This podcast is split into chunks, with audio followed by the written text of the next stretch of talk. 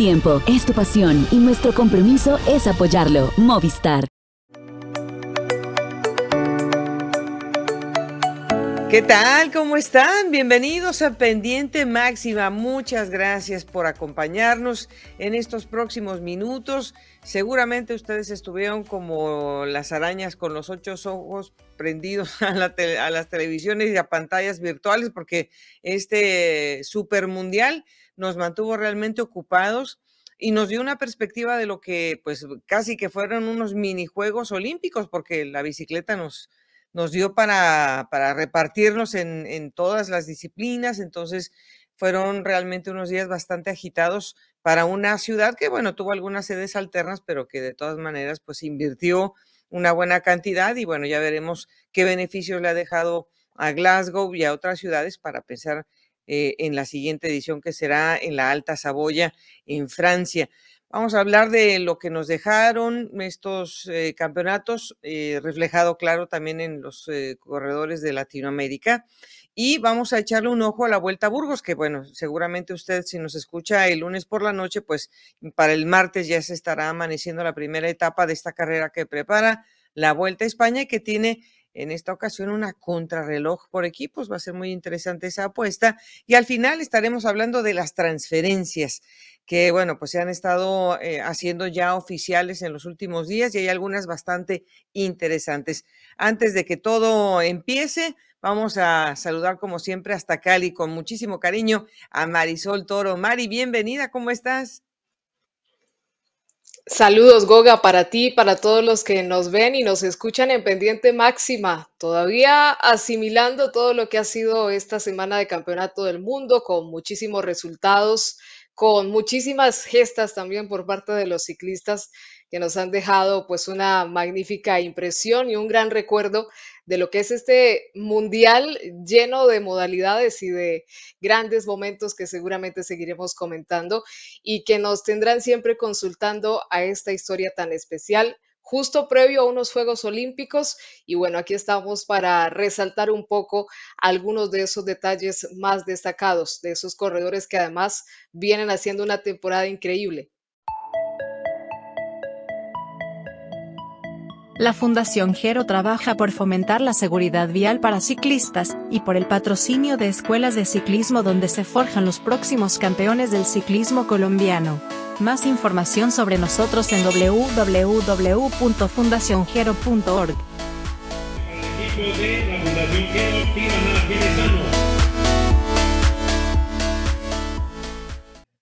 Bueno, Mari, vamos a abrir con la que para mí ha sido una tremenda estrella. Claro, hemos tenido un poco de todo, pero cuando estamos hablando de una doble medallista de oro en pista, además de una de bronce, que no, no canta nada mal la cosa, ¿no? Pero dos eh, títulos mundiales en la pista y una de oro en la ruta élite con la salvedad de que además eran más de 200 corredores en esta ocasión, Mari, estamos hablando del evento de élite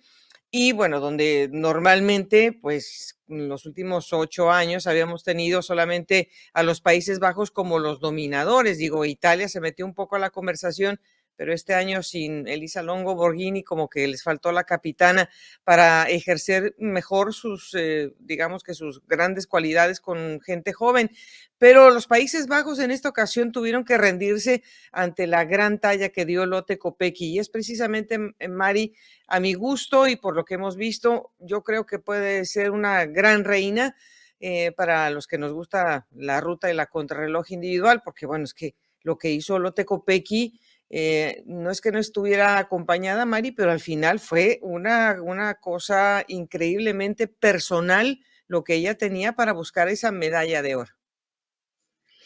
Sí, Goga, y creo que coincidimos muchísimos en ese pensamiento, sin entrar a hacer comparaciones porque siempre son odiosas, pues hablamos mucho de la categoría masculina y de esos superatletas que se destacan en diferentes eventos del ciclismo, en diferentes vueltas y también campeonatos, pero lo de Lotte Kopecky tiene un mérito increíble porque ya sabemos que las pruebas de semifondo en pista son unas carreras tremendamente exigentes y desgastantes y no solo consigue una medalla sino dos en eliminación, prueba por puntos y otra de las más exigentes como el Omnium en la que también se mete al podio. Y aparte de eso tiene la capacidad de definir una carrera de la forma como la definió este domingo, dejando detrás a corredoras en un magnífico nivel y muy combativas, como la propia Demi Bollerin, que luchó hasta el final, y Cecil Laudinotrup, que todos sabemos su fortaleza también en estas carreras de un día.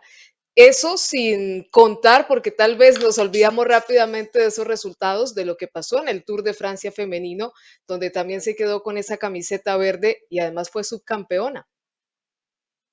Y bueno, yo creo que la, la emoción que seguramente a ella la, pues la, la tenía con la ilusión de, de mantener la camiseta amarilla que, que, que, se puso durante muchos días, que pues por cuestiones del equipo, por la cuestión también de una alta montaña, pues no pudo quizá concretar el sueño de ser campeona de la segunda versión del Tour, pero realmente es una, es una competidora que nos, que nos demostró una fortaleza increíble por todo el número de ataques que hizo, la manera en que pudo eh, establecer también eh, una, una, figura sin verse copada, porque en muchas ocasiones las grandes favoritas se ven copadas y a lo mejor por ahí a Demi Bollering le pesó un poquito más eh, llegar con esa categoría también de favorita y, eso que bueno, tuvo ayuda además de, del equipo con Annemiek van Bleuten hasta el final. Pero dentro de la perspectiva, Lotte no solamente tenía que ver a Demi y compañía, sino que pues, el equipo suizo también hizo una extraordinaria apuesta de lejos con eh, eh, una, eh, una salida importantísima a 74 kilómetros de Liz Xavi. Por supuesto, estaba ahí también Marlene Reuser, quien no se había sentido para nada bien en la contrarreloj, pero llegaba también con toda la disposición de dar pelea en este último evento de ruta femenino. Eh, cuando se hizo esa composición del grupo que justamente perseguía muy de cerca a Elis Chavi en los últimos kilómetros, sinceramente Goga uno ahí pensaba, pues cualquiera de ellas muy fuertes podría ser campeona del mundo. Iba a ser también muy interesante y nos tenía la expectativa cómo se iba a jugar esa parte del remate por las fortalezas que sabemos tienen cada una en este tipo de terrenos o con estos ataques. Y el final fue sensacional, incluso eh, ese ataque eh, tan fuerte y tan contundente de Lotte Kopecky y cómo se luchó hasta el final también esa segunda y esa tercera casilla. Entonces, eh, fue una, una, carrera tremendamente exigente, desgastante y aunque pues digamos que Annemiek van Bleuten está cerrando un ciclo muy importante de una corredora que justamente dominó a su antojo el ciclismo de ruta, nos complace muchísimo ver que ese relevo generacional pues está correspondiendo a esas eh, a esa figura de una superatleta en el calendario femenino? Eh, pues para mucha gente, a lo mejor la, la, figura de Marlene Reuser, claro, pues era como si ya está Xavi haciendo un gran esfuerzo, pues ella, yo creo que lo hizo también de una manera eh, fuerte, formal en el, el, último, mm, digamos que medio giro, el último tratando de, de, establecer con su potencia y además ella no había tenido que perseguir para nada, guardó piernas para establecer su fortaleza de la crono al final, pero es que con Lotte no se, no se podía jugar. Y Cecil Utrup que también jugó un poco a estar escondida, a, a yo estoy sola, ustedes son las favoritas, también guardó piernas para, para, esconder un poco al final, pero bueno, Demi venía sufriendo esos calambres eh, y, al final yo no sé cómo hizo Demi Bolen, nada, o sea, no se volteó de adentro hacia afuera porque ya no se podía más, pero qué tremendo esfuerzo hizo Demi también por la medalla de plata. Es que como bien lo indicabas hace un momento, el peso todo todo recaía en Países Bajos por ese tremendo equipo que presentaba. Eh, han tenido también eh, consecuencias que las ha dejado un poco relegadas en otros eventos, como fue en su momento los Juegos Olímpicos. Y todo eso pesa sobre una Demi Bollerin que también trae una temporada increíble y que aún así pues después del desgaste que ha representado ese Tour de Francia, le ha alcanzado la fuerza para estar ahí peleando hasta el final y hacerlo de gran manera. Eh, sí, no se logra la medalla de oro para Países Bajos, pero creo que la imagen que dejaron fue de un equipo que lo entregó todo hasta el final y que hizo todo lo posible por quedarse con esa medalla dorada a pesar de que no fue posible conseguirla. Y Cecil Utrup, pues siempre nos ha enseñado esa capacidad combativa que tiene. Eh, incluso también, pues nos hubiera encantado que se hubiera quedado con ese título mundial, pero bien lo hizo Lotte Kopecky, que además consigue este triunfo 50 años después del último logro de este tipo para una corredora de Bélgica. Bueno, antes de que toquemos eh, el tema de, ese último, esa última canción, como se dice en inglés, de Swan Song para Annemiek van Bleuten, sí quería tocar también la presencia de otra que pudo dobletear tanto en pista como, como en, en, la ruta, aunque en esta ocasión pues fue en la contrarreloj individual y esa es Chloe Tiger, que bueno, hizo un título, además lo hizo contundente, no, no hay ninguna duda de que se llevó esa medalla de oro de la persecución individual eh, con todas las de la ley, como a ella le gusta, ¿no? Además, que, que no haya duda en lo que está haciendo Chloe. Em, y bueno, pues decidió también eh, hacer una apuesta muy importante por el título de la contrarreloj individual. Además, era una crono larga, eh, bastante exigente en el último tramo, con el pavé, con ese último kilómetro tan exigente hacia arriba. Eh, en donde muchas perdieron algún tipo de ventaja, muchos segundos se pudieron haber mm, perdido seguramente para, para, otras que ocuparon el podio, pero eh, se rodó a más de 46 kilómetros por hora sobre 36 kilómetros. Se rompió también un récord tanto en la ruta como en la contrarreloj individual Mari. Más de 80 corredoras eh, participaron en la crono. esto nos está dejando una barra muy alta para los próximos años el número pues también estorbó eh, en la, en la ruta pues para moverse y todo, pero, pero es muy bueno ver que hay una participación, mm, aunque la mitad del pelotón es eso es a lo que va a participar. De todas maneras es una ola muy grande y la manera en que respondió el público pues eh, le hicieron eh, un gran favor también a Chloe Daiger para, para volver a ser esa gran protagonista. No hay duda, Goga. Yo creo que un campeonato del mundo es una experiencia determinante para cualquier corredor y para cualquier país y de alguna u otra forma influye para que se siga generando un crecimiento en el ciclismo y en este caso en, la carrera femenina o en la apuesta femenina. Y nos dio mucho gusto ver también a varios países de Latinoamérica aún con una sola representante, pero ahí presente y viviendo lo que significa estar corriendo al lado de las mejores del mundo. Lo de Claude Daiger, pues es imposible no recordar ese momento terrible de un accidente que sufrió justamente también durante un campeonato del mundo y pues ver su recuperación que ya la venía mostrando porque lo ha intentado este año en los diferentes eventos, en muchos momentos se le escapó la posibilidad de firmar el triunfo, pero ya venía exhibiendo su condición y pues que pueda hacerlo en un evento como la contrarreloj y también esa prueba de pista. Sinceramente, me alegra mucho ver a Estados Unidos nuevamente en el tema de la persecución, porque todos tenemos el recuerdo de una grandísima campeona como Sarah Hammer y qué bueno ver que pueden mantener esta posibilidad con Chloe. No, y además lo de, lo de Jennifer Valente, que se llevó también dos títulos en pista en el Scratch y en el, en el Omnium precisamente es una competidora que también ya tiene pues un pie veterano y que lo, lo hizo esplendorosamente para los Estados Unidos con tres medallas de oro por las damas además. Em, pero sí quería retomar eh, la, la, figura de Annemiek van Bleuten porque em, no es que nunca le haya tocado trabajar, porque ella le trabajó en muchas ocasiones a Marianne Vos, también en una selección eh, nacional de los Países Bajos, pero en esta ocasión, eh, creo que fue un, aporte eh, muy simbólico, Mari, porque llegó un momento en donde, bueno, pues se le presentaron averías mecánicas, tuvo que venir de atrás, gastó quizás un poco lo que quería guardar para el final. Y dentro de la gran admiración que se le tiene a que al final se siente uno también así como que con el corazón arrugado de verla, que pues ya no, o sea, es que ya no había manera de estar en ese grupo adelante, queda cortada y al final la gente pues le puede dar ese, esa despedida eh, muy emotiva también con aplausos y, y pues dándole una, una, salida como debe de ser. Pero sí fue evidentísimo lo que decías de esa renovación de, de las generaciones, pero eso no quiere decir que no haya hecho su trabajo, lo hizo estupendamente bien hasta donde se pudo.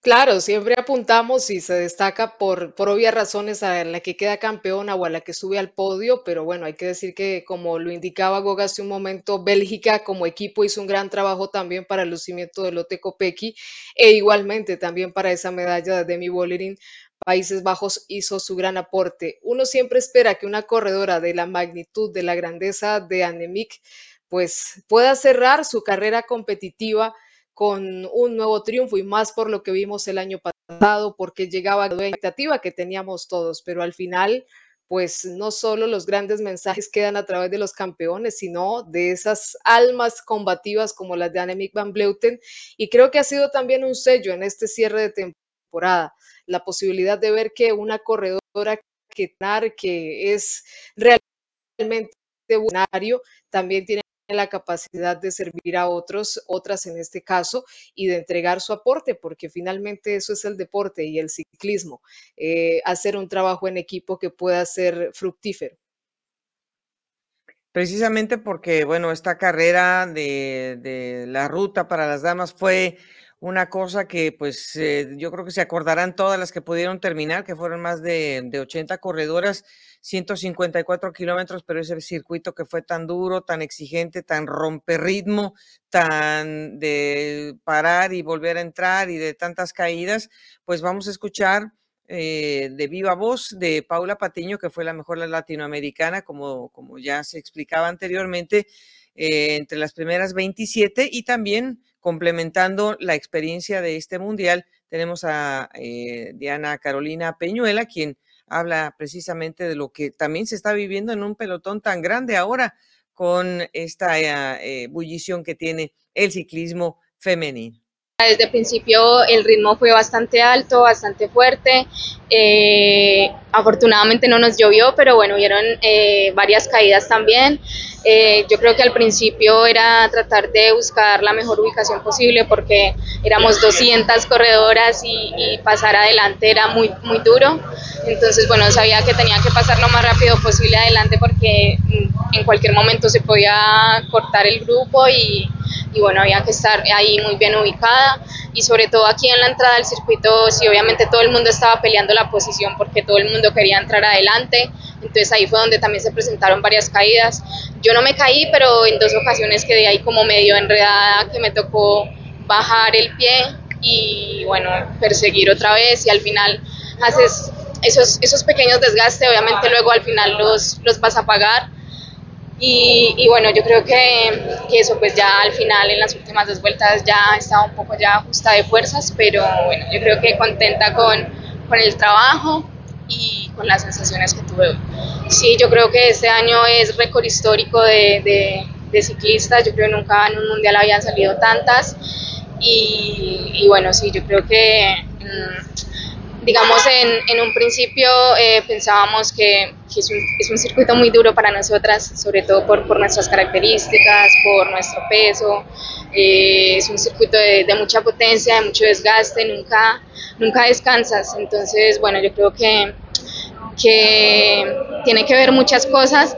pero bueno, eh, afortunadamente como te dije, yo creo que conté con buenas sensaciones hoy, eh, estuve bien ubicada, y, y bueno, yo creo que, que, un balance positivo para nosotras, eh, darnos cuenta de que podemos estar ahí, podemos estar en la pelea, obviamente, bueno, al final sí faltaron un poquito de fuerzas, pero, pero bueno, yo creo que lo más importante fue que estuvimos ahí dando la pelea, estuvimos también mostrándonos, eh, al final, en, eh, antes de entrar al circuito, bueno, estaba pendiente por si de pronto se podía ir alguna fuga, de pronto podía entrar, y bueno, yo creo que, que peleamos bien. no sé, de verdad que fue muy, muy, muy duro. Y, y, y sí, yo, yo pensaba pues incluso en retirarme eh, durante el recorrido porque se le va a uno la energía, ya cada gel que tomaba, cada sorbo de, de líquido que tomaba lo vomitaba porque el cuerpo pues ya va al límite y, y bueno pues, o sea, como mantenerse ahí, seguirlo intentar, intentando. Eh, yo la verdad me le quito el sombrero a Paula, es una corredora demasiado talentosa, excepcional, eh, súper bien ubicada todo el tiempo. Terminar adelante con ellas, pues de verdad que no es nada fácil y, y un mérito muy grande la posición en la que terminó. No creo que hubiéramos corrido antes con un pelotón tan grande. Lo que te digo, o sea, la ubicación desde el principio era fundamental, nos costó muchísimo y, pues terminar en las posiciones en la que terminó Paula, eh, de pronto pues terminarlo, como tú dices, finalmente pues, pues es un mérito, hay que seguir trabajando, hay muchas cosas, eso es lo que nos queda, o por lo menos personalmente a mí, trabajar muchísimo más la ubicación. Eh, el, el, hecho de correr en Estados Unidos y de pronto hacer carreras en Colombia eh, es más difícil pues como trabajar eso. Espero pues en esta ocasión que me quedo acá con el equipo pues poder seguir trabajando esa parte de, de la ubicación en el pelotón, en, pues en estos pelotones tan grandes como son los de Europa y, y bueno pues seguir construyendo ese proceso para mejorar. Vamos ahora a revisar a los caballeros, que bueno, pues todo el mundo ya habló de Matthew Van Der Poel y bueno, pues eh, nosotros no pudimos reaccionar al punto de Matthew el año, eh, bueno, la semana pasada, pero eh, este ha sido un año extraordinario para este corredor con los monumentos que ganó. Pero bueno, pues él intentó mantener su ritmo después en el mountain bike. Pero Remco Evenepoel no le fue nada bien en la, en la ruta, Mari. Se sabía que pues estaba trabajando para Wout Van Aert de todas maneras. Y sin embargo, Remco em, se excedió de, o sea, se lució y se excedió más allá de los vatios programados, según él mismo dijo, para conquistar esa otra medalla de oro con la contrarreloj individual. Pues de estas cosas poco podrían eh, presumir corredores. Bueno, ahora voy por esta en lugar de esta y es un corredor que puede hacer eso. No hay duda de la versatilidad de estos corredores de la actualidad que están marcando justamente esta época. Lo de Renko Benepol realmente es sorprendente, la forma como se desenvolvió en esta contrarreloj, superando los tiempos además en cada punto de cronometraje y dejando ese mensaje contundente como nuevo campeón mundial de contrarreloj. Lo habíamos visto pues hacer una gran exhibición también en San Sebastián, carrera que consiguió por tercera vez este año. Y pues creo que también es un mensaje bastante importante o nos deja con una expectativa muy grande para lo que será la Vuelta a España. Después de no poder completar el, Giro de Italia, nos quedó ahí pendiente ese duelo con Primo Roglic, pues todo eso hace parte de, lo que gira ahora alrededor de Renko Benepol, que sin duda es un corredor eh, todo terreno en el ciclismo de ruta y con esa fortaleza que exhibe en la contrarreloj, pues no hay duda de que será siempre un rival muy difícil para los demás contendientes, en, no solo en campeonatos del mundo, sino también en grandes vueltas. Y bueno, pues Wout Van Aert, ¿no? Que se queda eh, sin, sin esa posibilidad de entrar en el podio en la contrarreloj individual. Pero bueno, se lleva la medalla eh, de plata. Se ve que pues no, no estaba muy contento que digamos el hombre, pero bueno, es que ha tenido también una exigencia importante. Y bueno, Bélgica de todas maneras seguirá siendo eh, pues el tema de conversación por la solidez con la que se presenta en los eventos de ruta para los Juegos Olímpicos. Así que bueno, pues dos camisetas, dos arcoíris estarán seguramente el próximo año en París para, ver si es que eh, se puede confirmar lo que hicieron ahora en Glasgow. Y parte de esa selección británica, que bueno, los británicos estaban en casa, podían hacer yo creo que una exhibición muy, eh, muy bonita. Eh, lo de Tom Pitcock, que bueno, pues entró al evento de cross country olímpico. ha habido un poco de, digamos que la gente no estuvo conforme con un cambio de reglamento que se hizo al final, Mari, que le aventajó a, Tom salir una línea adelante, adelante de lo que le tocaba. En la sexta le había correspondido por, por lo de las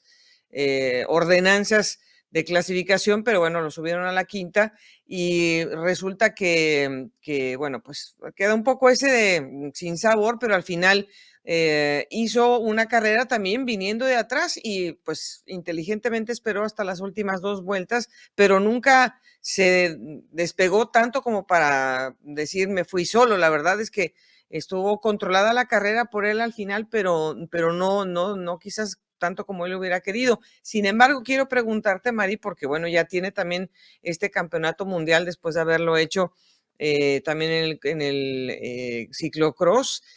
¿En dónde vamos a ver realmente la gran presencia de Tom Pitcock? Él dice que no quiere, que no quiere escoger ahora, tiene 24 años y que se, se quiere seguir permitiendo,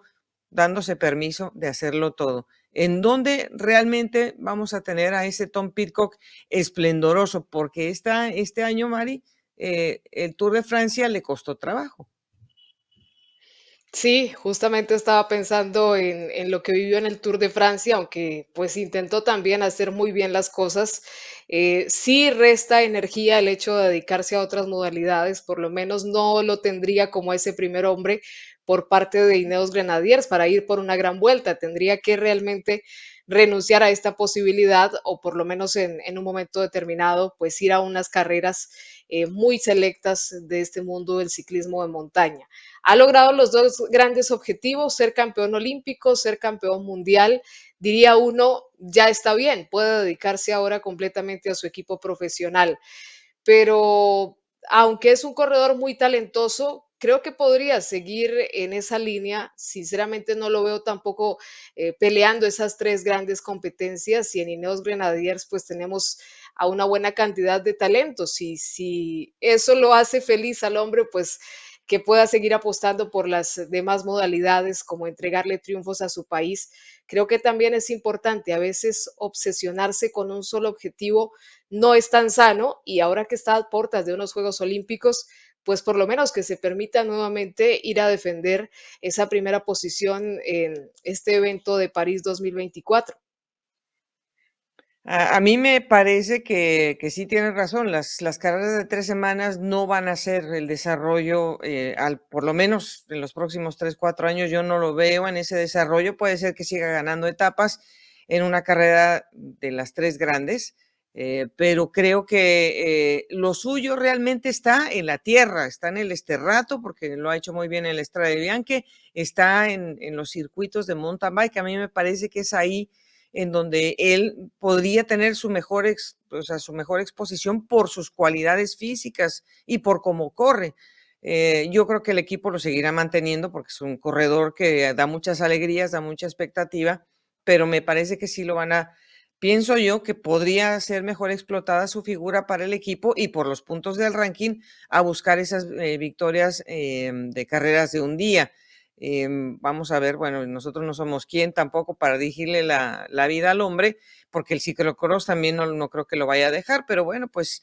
eh, si tiene 24 años, pues que los disfrute, pero, pero ya le empezó a tocar a otros corredores como el mismo Tadej Pogacar, que por cierto se nos está pasando decir, Mari, que se llevó dos medallas de bronce en la ruta y en la contrarreloj individual, pero también le está pasando a él que o se dedica a las clásicas o se dedica a las, las carreras de tres semanas. Sí, diríamos que la actualidad del ciclismo hace bastante complicado poder cumplir con eso de un corredor todoterreno que pueda destacarse en diferentes modalidades. Es lo que quisiéramos, pero sabemos que una preparación idónea para una gran vuelta pues requiere justamente de esa concentración. Nos lo está demostrando Jonas Vinegar, que incluso eh, nos está sorprendiendo con eso de ir a la Vuelta a España. Sinceramente, eh, eh, no contaba con esa posibilidad. y eso también nos tiene expectantes de cómo lo veremos en esa Vuelta a España. Pero las carreras de hoy requieren de una preparación específica y aunque sí les permita ganar otros eventos previo a estas carreras, pues poder atender todas esas modalidades se hace bastante exigente y resta, resta posibilidades, porque a Matthew Van Der Poel lo vimos en un rol, para hablar de, de, esa consistencia, en un rol muy diferente en el Tour de Francia antes de este campeonato del mundo. No lo vimos como el año pasado, de una manera más frontal, peleando etapas y buscando protagonismo. Sí, no, claro, queda, queda la, la, la, naranja a medio exprimir y pues claro, el jugo ya no es el mismo cuando ya está en el último, en el último tercio de, de la temporada, pero bueno, eh, son figuras importantísimas para el, mercadeo, porque hay que decir que el ciclismo también vive de esta figura, como lo hizo Peter Sagan en su momento y lo han hecho Mario Cipollini y muchos otros. Dependemos de, de esta exposición que tienen Matthew, que tiene Wout y que tiene Tom Pitcock, pues para que se sigan eh, poniendo los ojos a la inversión de todos estos patrocinios. Em, dentro de lo que también nosotros esperamos es que la pista, en el caso de Latinoamérica, que se dejó ver con Colombia, que también los patrocinios les permitan a nuestros ciclistas del área de Latinoamérica eh, tener esos movimientos de calendario para seguir eh, tomando el roce y, lo hemos visto, lo que, lo que vimos de, de Kevin Quintero y de Marta Bayona. Mari, es la inversión que se hizo en el calendario que se pudo ahora sí, mm, digamos que poner piedra a piedra para que pudieran llegar a las alturas de un campeonato del mundo con el roce necesario, con el conocimiento necesario y el feeling que tiene que tener este tipo de corredor cada año con sus rivales. Claro, y más en un ciclismo que no es tan comercial como el de ruta o que no tiene esa posibilidad de profesionalizarse, depende más de las apuestas de los comités olímpicos o de un programa realmente determinado al ciclismo de pista, como en su momento lo hizo en Colombia el PAT, pues hace parte de, un proceso muy largo, porque a Marta Bayona la venimos escuchando casi que por más de una década, son muchos años dedicados a esta práctica y como bien lo dices, Goga, a partir de Río, de los Juegos Olímpicos, pues creo que Marta ya llegando a una final y demás, eh, comprobó que podía estar en ese proceso de trabajo apuntando hacia donde ha llegado este campeonato del mundo, una Igualmente, Kevin Quintero estaba apenas despuntando en un momento como en el que brillaba justamente Fabián Puerta y veíamos realmente lejos la posibilidad de volver a tener un competidor ganando una medalla de oro en un campeonato del mundo, pero el trabajo de la mano de John Jaime González y por supuesto la dedicación de Kevin Quintero, que nació en Cali, pero se fue a vivir a Medellín y se dedicó completamente a su, a su participación eh, enfocada en mundiales y olímpicos, pues ahora le permiten celebrar una medalla de oro. Pero es necesaria esa inversión y mucho más en estas disciplinas deportivas que no tienen la profesionalización de la ruta. Bueno, sabemos que hay, eh, digamos que hay equipos de ruta que contribuyen a que sus eh, corredores puedan tener este tipo de exhibiciones. El Lote Copecchi es un ejemplo, Elia Viviani es otro ejemplo, y bueno, otros corredores que quizás no son de primer nivel en ruta, pero que son muy, muy de la mano de, la pista. En el caso de Filippo Gana, pues ahí sí que estamos hablando de lo mejor de lo mejor. Pero Italia también, pues se le fue la, oportunidad de, de, pues de refrendar el título de la persecución por equipos. Eh, Filipo, sin embargo, lo hizo muy bien en, la persecución individual, aunque con el susto y con el Jesús en, atravesado en la garganta, porque realmente lo hizo viniendo de atrás de una manera esplendorosa. Pero los Países Bajos, Marí, eh, sí estuvieron en sus, en sus, diga, en las casillas en donde normalmente los vemos, pero que Kevin Quintero le haya borrado de la cara la sonrisa a la Breisen y a, y eso, eso no lo logra mm, casi nadie y además eh, con Matthew Richardson, que fue finalmente el hombre que, que, quedó en la segunda posición. Si estos corredores estaban en, un quien vive, pues qué bueno que Kevin pudo aprovechar la oportunidad para atacar y atacar de una manera eh, muy vivaz, hacerlo de lejos y de, de manera contundente pero, pero sí les debe haber dolido muchísimo haber dejado libre esa medalla de oro en el Kading. Lo cierto es que no se les vio a los neerlandeses con la contundencia y el dominio que lo hicieron en otros campeonatos del mundo anteriormente, incluso en los Juegos Olímpicos de Tokio. Esa dupla que menciona Goga era intratable, eh, también en la velocidad por equipos, pero bueno, es también ese proceso que viven las selecciones, por ejemplo, ver Alemania nuevamente en mujeres haciendo una magnífica representación frente a la delegación de China, que es realmente fuerte, y ver eh, también cómo viene Japón trabajando tan bien en esta modalidad de la velocidad. Y Australia que tiene momentos, tiene procesos porque han brillado también en las pruebas de semifondo, en la persecución por equipos, pues verlo también apostando por la velocidad es muy interesante. Y el logro de Kevin Quintero es un campeonato del mundo, le ha ganado a los mejores en ese momento y creo que eso es lo que debe perdurar. Y como bien lo dice Goga, pues debe motivar muchísimo ahora que va a venir el Campeonato Mundial Juvenil de Pista en Cali, pues a esas nuevas generaciones, de, de, ver que sí se puede y de poder tener esas referencias para buscar los sueños en el ciclismo de pista. Pues simplemente cerramos este bloque del Super Mundial contándoles que, bueno, la Gran Bretaña hizo buenos los pronósticos de dominar la pista con cinco medallas de oro. Las damas hicieron eh, una muy buena representación, pero fueron los caballeros los que se llevaron tres. Las damas lo hicieron eh, con dos. Ethan Vernon, que por cierto eh, ha cambiado de colores, vamos a hablar de eso en las transferencias de, la ruta más adelante, pero se llevó una medalla de oro en la prueba de eliminación. Así que felicidades para los británicos que dominaron la pista con el número de oros conseguidos. Y bueno, nosotros también felices porque eh, los nuestros hicieron esta muy buena presentación en los eventos más bonitos que son esos de la velocidad explosiva. Pero no se vayan porque la ruta continúa con el eh, World Tour y el calendario Pro Series. Gracias por quedarse con nosotros. La Vuelta a Burgos llega a su edición número 45. Vamos a tener las cinco etapas, vamos a subir a Neilas y vamos a tener eh, casi 675 kilómetros. Vamos a, tener unos kilómetros eh, interesantes porque después de la primera etapa, que es una, una, pues para la gente veloz de 161 kilómetros que llega a Burgos, precisamente vamos a tener una contrarreloj por equipos, Mari, eh, de 13 kilómetros y 100 metros. Y vamos a tener un ascenso en los últimos dos kilómetros, pues donde seguramente pues va a costar un poco más de trabajo eh, tratar de limitar pues aquellos equipos que no están acostumbrados a este tipo de ejercicio, porque son 15 equipos los que se inscribieron, pero son 8 los que son World Tour y entre ellos está Primo Roglic. Eh, Mari, bueno, pues como es la segunda etapa en una crono por equipos, pues se le va a poner complicado a otras escuadras de menor presupuesto como el Kern Pharma eh, o como el mismo Burgos BH, pues imagínate cuánto tiempo no van a ceder ese día. ¿Y cómo cambia en algunas ocasiones la participación en este tipo de carreras que son una gran oportunidad para esos equipos que mencionas de tomar puntos, de destacarse con sus corredores buscando incluso etapas? Viendo ahora una contrarreloj por equipos previo a la Vuelta a España, pues no hay duda de que la carrera gana muchísimo interés como preparación final, como una forma de medir fuerzas previo a esa carrera y va a ser eh, determinante, va a ser interesante, le va a dar un toque atractivo a la carrera, eso es cierto, por ver a equipos como Jumbo Visma, por ver a estas escuadras World Tour luchar por ese primer lugar después de una contrarreloj individual, además con ese ingrediente de montaña que siempre suele tener esta carrera,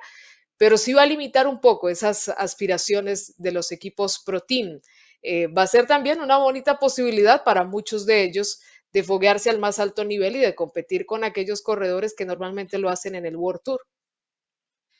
Y es que después de esta crono, eh, como mencionas, la montaña, pues es siempre el sello de la casa también de la Vuelta a Burgos. Eh, hay una etapa que tiene seis premios de montaña eh, y va a pasar por el Picón Blanco, que ya lo hemos vivido también en el recorrido de la Vuelta a España, que es de siete kilómetros 800 metros con una media del 9%, pero el Picón Blanco está lejos de la meta de la etapa 3, está 36 kilómetros, aunque hay un premio de tercera que está más cerca de la meta en esa tercera etapa, 7 kilómetros. Las etapas 4 y las 5, Mari, sí van a rematar en alto. Eh, la de Sanjadea del Cid a Pradolo, eh,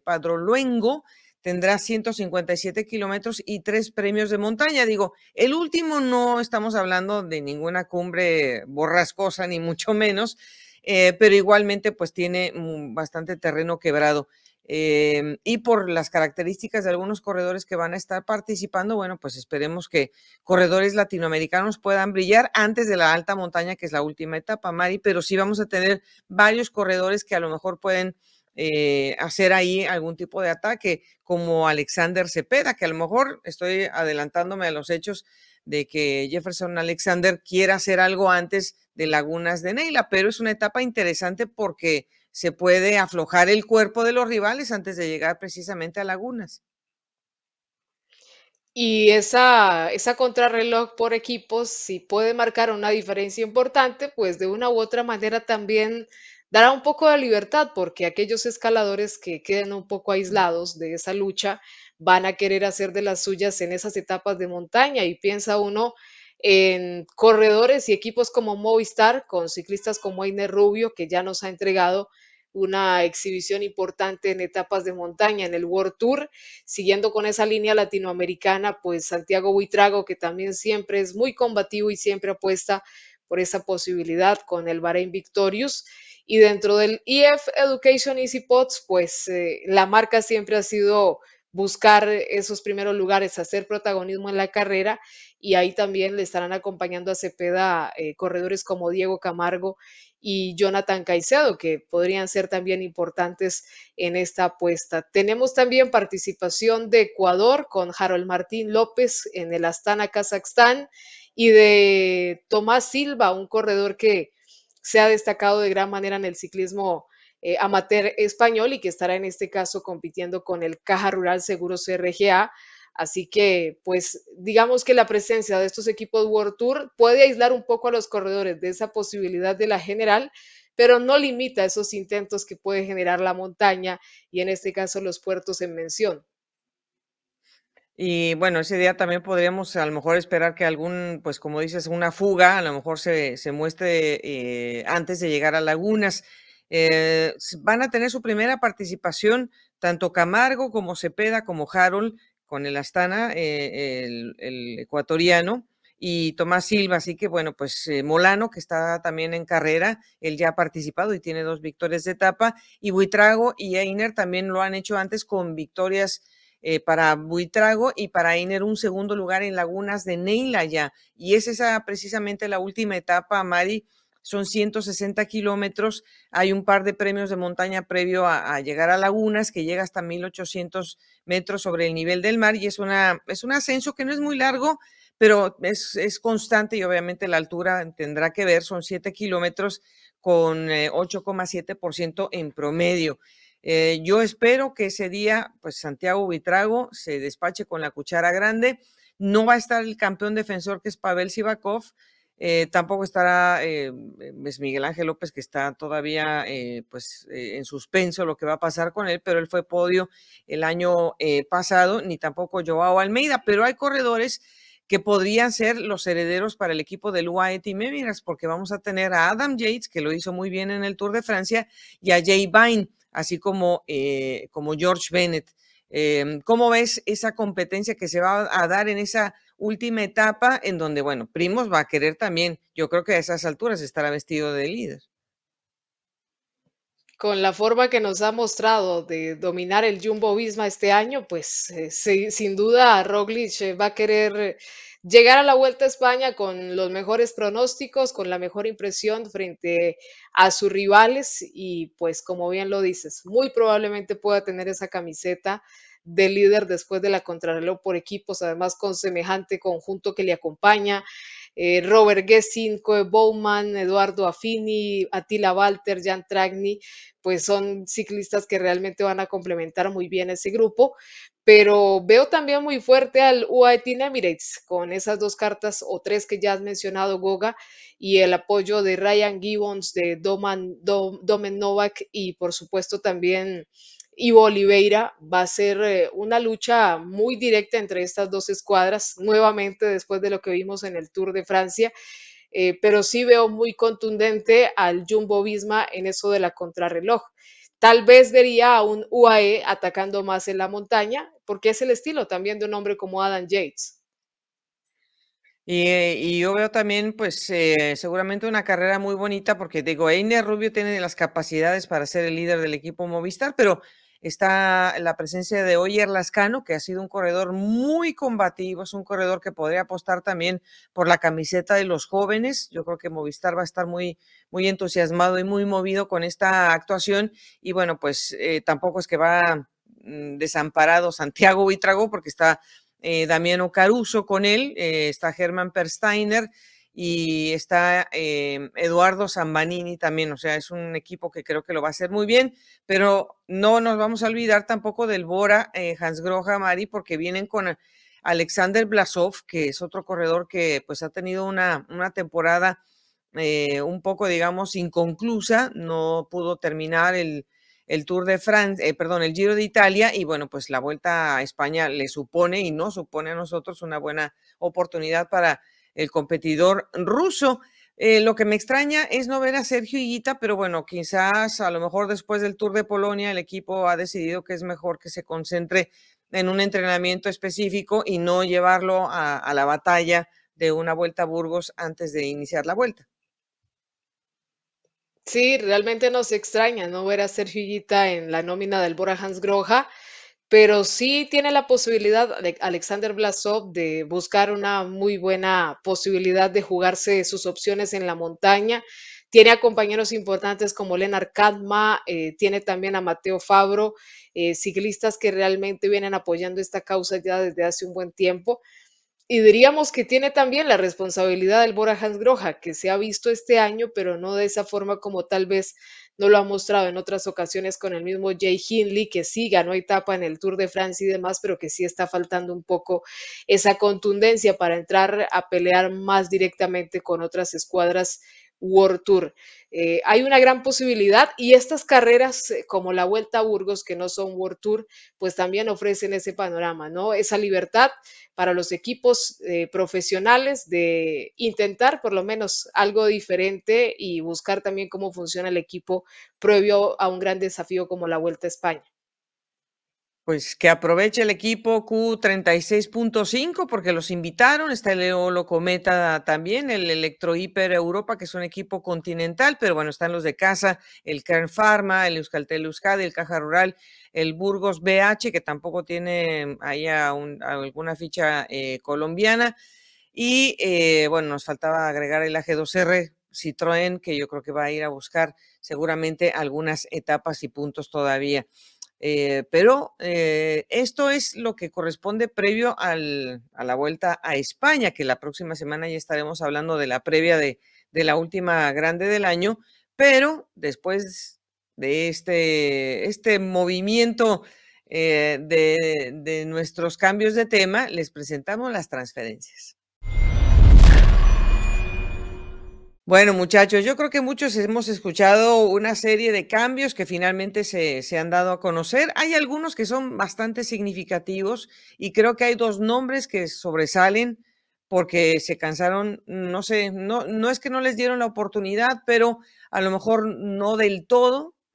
Eh, también las lesiones no los han dejado crecer o, han tenido problemas de salud de otras índoles, pero tanto Tao Gegenhardt como eh, Pavel Sivakov han decidido abandonar el Ineos Grenadiers. Y bueno, Mari, pues se van a, asomar, a sumar filas. Para Tao es mucho más evidente la presencia como jefe de filas en el Lidl Trek. Para Pavel Sivakov continúa su figura eh, de segunda espada, digamos, de, del hombre de confianza para los hombres que lo tienen aventajado. No sé si vaya a crecer para esa figura de tres semanas en esa escuadra del White Team Emirates, pero bueno, son dos nombres importantes para el 2024 con nuevos uniformes.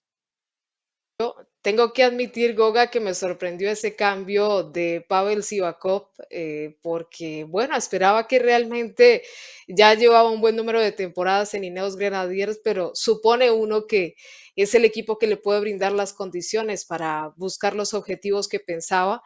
Finalmente no fue así y aunque lució muy bien, eh, triunfando en algunas etapas o en algunas carreras, pues ha decidido cambiar el rumbo. Lo que me llama la atención es que hace un cambio a un equipo que nos ha demostrado pues que tiene a una figura eh, por la que trabaja como Tadej Pogachar y de ahí en más pues sí hay opciones para algunos corredores, pero no es tampoco esa variedad, digamos, como sí lo aseguró un poco más Tao Gegenhardt, que puede ir a aspirar eh, o preparar un objetivo específico en la temporada por el cual el equipo va a trabajar a su favor. Eh, siempre los cambios de, ambiente, de rumbo, tal vez pueden incidir positivamente en la vida de un atleta y en este caso de los ciclistas, pero sí, sí quiero ver qué pasa con Pavel Sivakov en este UAE Team Emirates tan lleno de estrellas, porque ya vemos corredores muy destacados en diferentes áreas en el equipo emiratí.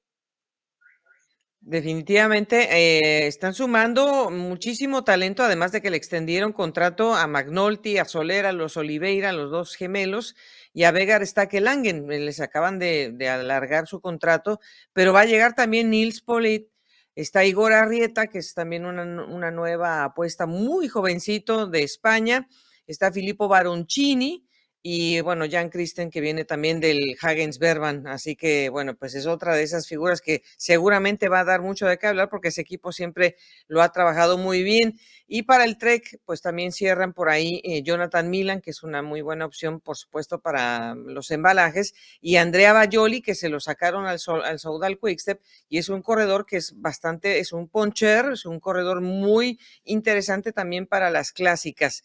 El Bora eh, se está llevando Mateo Sobrero Mari. Es un corredor también eh, que va a complementar, porque no va a opacar nada, simplemente estará complementando, además de que es un gran contrarrelojista, que eso también les puede ayudar. Y están subiendo a corredores jóvenes también del Hagens Berman y de equipos continentales como el Tirol. Eh, KTM, que es un equipo también de muchísima formación, así que bueno, no será lo último que sepamos del Bora, porque tenemos entendido de que también le estaban coqueteando a Daniel Martínez. Sí, pues es un equipo que sigue buscando esa posibilidad eh, justamente de lucir en las tres grandes vueltas. Es un equipo que ha ido en evolución eh, y que va a seguir buscando pues esos objetivos de tener corredores que les permita estar ahí al frente en una clasificación general, peleando un top 10 y, ¿por qué no?, una carrera. Eh, así que seguramente vendrán modificaciones interesantes en este equipo. De las escuadras que también me han llamado la atención, cómo han ido estructurando su, su base para el próximo año, pues es justamente el DCM Firmenich, que se lleva a Fabio Jacobsen, pero además de esa apuesta por un hombre veloz y que puede dar muy buenos raditos en los sprints, se llevan a un corredor como Warren Barguil, que bueno, ya lo hemos visto hacer también grandes actuaciones en la montaña y que no sé qué tanto pueda tener eh, espacio en las posibilidades de un equipo que lo vemos más apostando por la velocidad. Sí, le ponía la cara así porque como diciendo, o sea, él dice que tiene muy buenos recuerdos del equipo cuando se llamaba de otra manera igualmente, bueno, pero ¿se acuerdan que él fue el primero que puso un grito en el cielo y que dijo, de aquí yo me voy porque aquí esta, este sistema no me gusta, este sistema es no sé cuánto, no sé qué, y se fue. Y a partir de ahí vinieron muchos otros, a partir de, de Warren McGill se empezaron a ir casi todos del DCM. Y efectivamente hay una derrama muy grande del DSM en este momento, Mari, pero regresar a Warren Barguil por tres años me parece una situación, pues no sé, eh, a lo mejor le da una segunda inspiración a, pues a Guagua, pero la verdad ya, eh, él también ya está en, en un momento de carrera en que va a tener que aportar conocimiento a los más jóvenes, porque resultados no ha podido tener tampoco de manera contundente con el Arkea.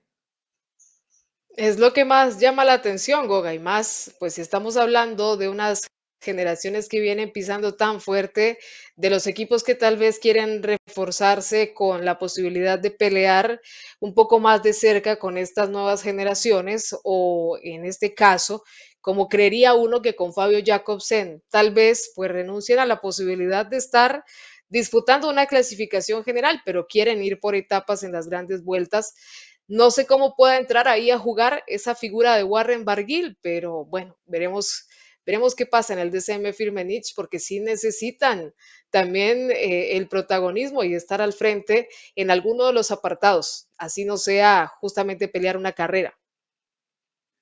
Y además, mira, se les fueron Alberto Dainese, que les estaba dando puntos porque, bueno, es un corredor veloz. Se fue Marius Mayhofer, que era uno de los hombres también en, la, rotación de los sprinters y lanzador. Florian Stork, se fueron todos al,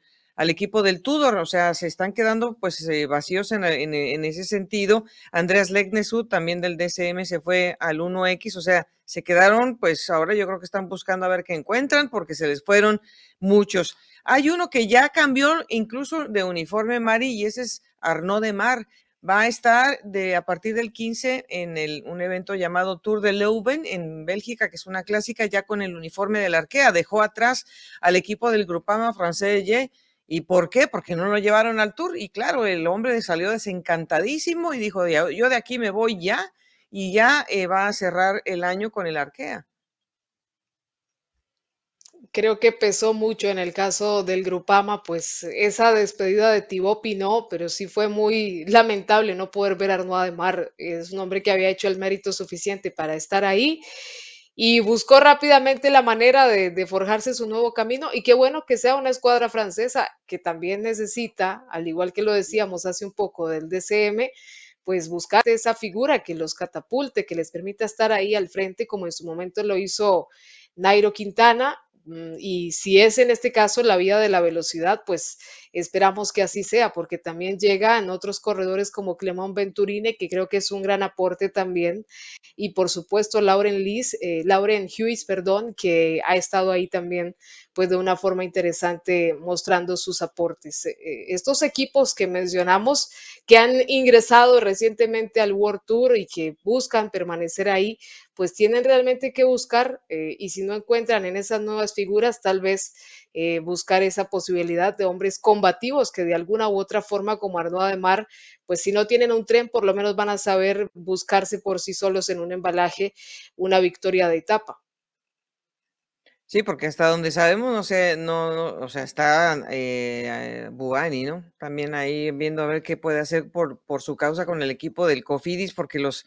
los eh, embaladores franceses han estado como, como, bajitos, entonces vamos a ver qué pueden hacer. Bueno, lo le decíamos a usted de Ethan Vernon, bueno, se fue al equipo del Israel Premier Tech, lo van a utilizar seguramente en las clásicas también a, este corredor británico. Y bueno, el Movistar también se, quedó sin Max Canter, aunque tienen todavía a Fernando Gaviria, pero se hicieron de David de Fórmulo, eh, que es una, es una muy buena opción para complementar. Pero yo sigo insistiendo, Mari, que, el equipo pues todavía necesita, eh, necesita forzar la cartera para poderse traer a Carlito Rodríguez, porque no se sabe todavía dónde va a quedar esa, esa perla del ciclismo español. Y mucho se ha hablado de esa posibilidad. Esperaríamos también que si tienen a un talento, como ya lo mostró Carlos Rodríguez, con esa posibilidad de seguir creciendo y de no tener tal vez la presión que tienen un equipo que exige resultados más pronto, como Ineos Grenadiers y demás, podría desarrollarse mejor en Esperemos que este cambio de David de Fórmulo sea un indicio de que va a ser un muy buen complemento para la causa de Carlos Rodríguez, porque eso sí sería una muy buena compañía en la montaña. Sí, no, claro. Y bueno, pues eh, el equipo de la Astana se llevó a Max Canter, que se salió del Movistar y va a estar el próximo año. Y estará también Ide Schelling, que también se fue del equipo del Bora y se va a la Astana, que es, es un corredor muy bueno, me parece. Y bueno, pues Sam, Sam Bennett, que se va a ir a la G2R Citroën, que es otro corredor que pues parecía alma en pena, no sabían dónde iba a aterrizar. Y me parece una, una buena opción. Si se va a Venturini, pues que llegue Sam Bennett al equipo de la G2R Citroën. Bueno, pues hay otros, otros cambios, Mari, pero estamos en la espera porque